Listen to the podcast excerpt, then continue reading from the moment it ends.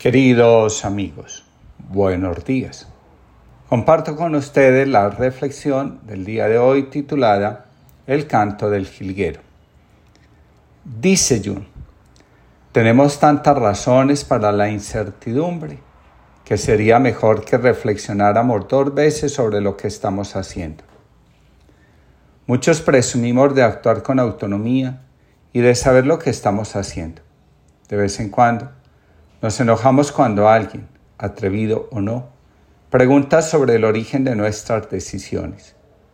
Nadie actúa siempre de manera consciente. En nuestras decisiones siempre hay una mezcla de sombra, complejo, temor, narcisismo, miedo, honestidad y voluntad de Dios. Al respecto, conviene tener presente las siguientes palabras de Carl Gustav Jung. Es fácil creer que yo soy el Señor de mi propia casa pero no lo soy si no soy capaz de controlar mis emociones y estados de ánimo, ni tomar conciencia de los innumerables caminos secretos por los que factores inconscientes se infiltran en nuestros planes y decisiones. Muchos de nosotros somos arrastrados o aconsejados por la sombra en muchas de nuestras decisiones y actuaciones. Siempre estamos deseando que los demás cambien, que las personas actúen y piensen de manera diferente pero con dificultad somos capaces de ver cómo la sombra está actuando a través nuestro y muchas veces también lo hace para no, no para manifestarse, sino para mantener la disociación, la incapacidad de conectar con la verdad que hay en nuestro interior y de la cual a veces nos avergonzamos o nos cuesta admitirla.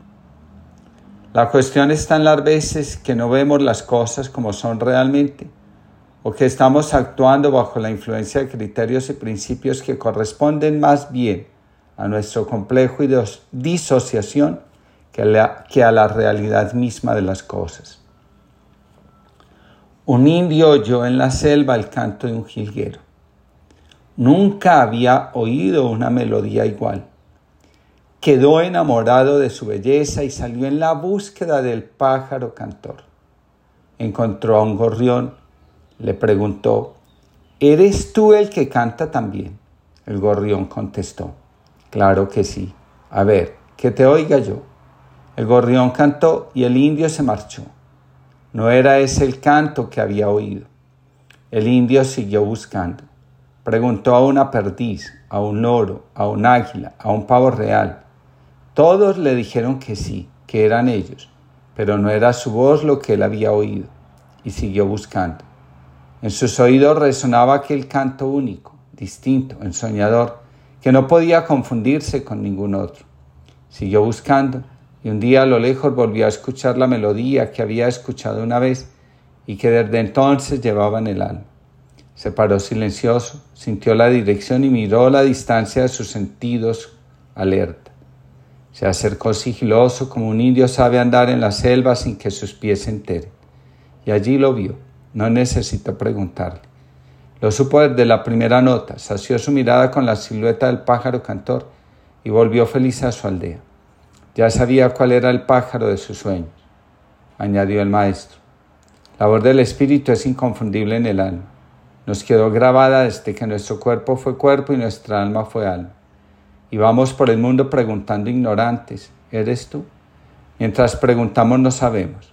Cuando se oye, ya no se pregunta, Dios se revela por sí mismo y sabemos que está ahí con fe inconfundible, que no se nos borre nunca el canto del jilguero. Muchos hemos caído en el mito de la superioridad moral sobre los demás. Mientras más afán tenemos de estar por encima de los demás, más profundo es el pozo de neurosis en el que estamos atrapados. En la disociación, los instintos perdieron el contacto con la conciencia. Recordemos que los instintos son ese impulso que tiene como propósito realizar acciones complejas. Los instintos son los portadores de nuestras necesidades corporales y psíquicas. La repetición de la conducta es la que nos revela que estamos ante un instinto independiente de que esté asociada o no a una motivación consciente. El instinto, como fuerza que nos impulsa a la acción, tiende a afirmarse porque ha sido reprimido a través de los automatismos. Aquello que intentamos reprimir y ocultar porque pone en entredicho la buena imagen que tenemos de nosotros mismos, tiende a manifestarse en nuestro modo automático de actuar.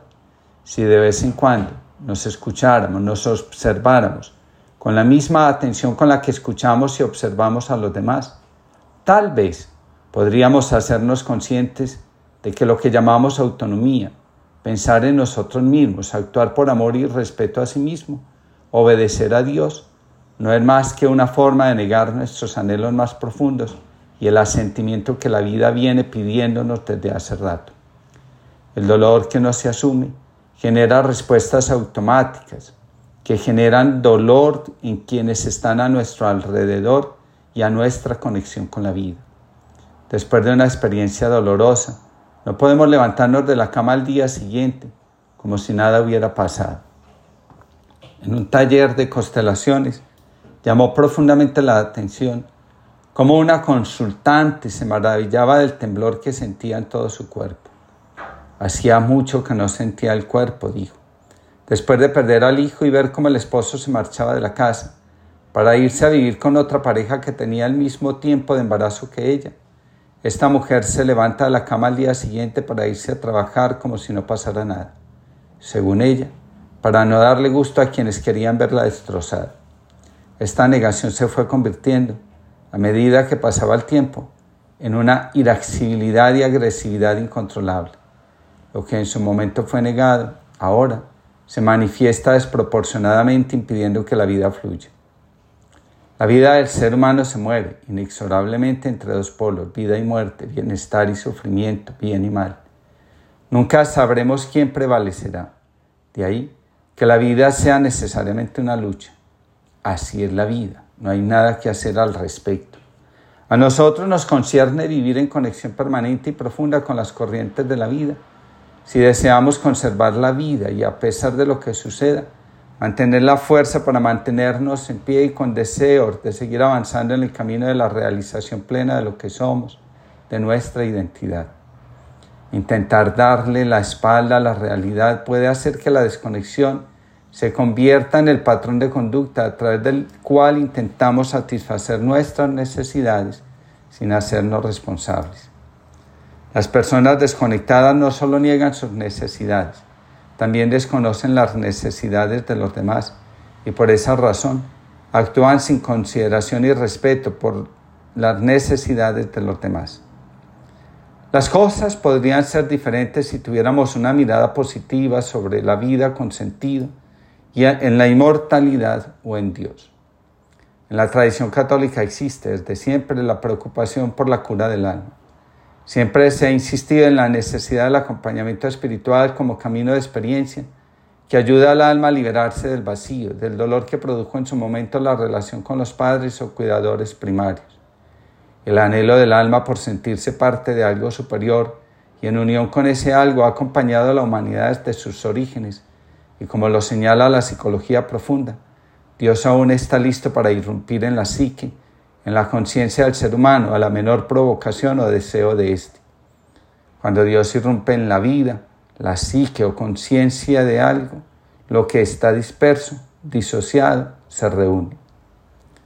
Hoy, Señor, vuelvo a sentarme a tu mesa, esta vez como Pedro, el bravucón y cabezota de corazón noble. Tu advertencia seguramente le traspasó el corazón y la idea de negarte le llenaría de angustia y confusión. Pedro, el primero de todos, y sin embargo, el que hasta tres veces te negó, el cobarde que huyó de tu mirada al salir del pretorio. Pero tú, Jesús, viniste por las ovejas perdidas, por los pecadores que se sitúan arrepentidos al final del templo, y no por los fariseos de los primeros puestos, y por eso vuelves a sentarte con Pedro y conmigo. Tú eres el Dios de la contradicción y por eso el Dios del perdón a quien continuamente puedo volver. Oscar Cala, jesuita.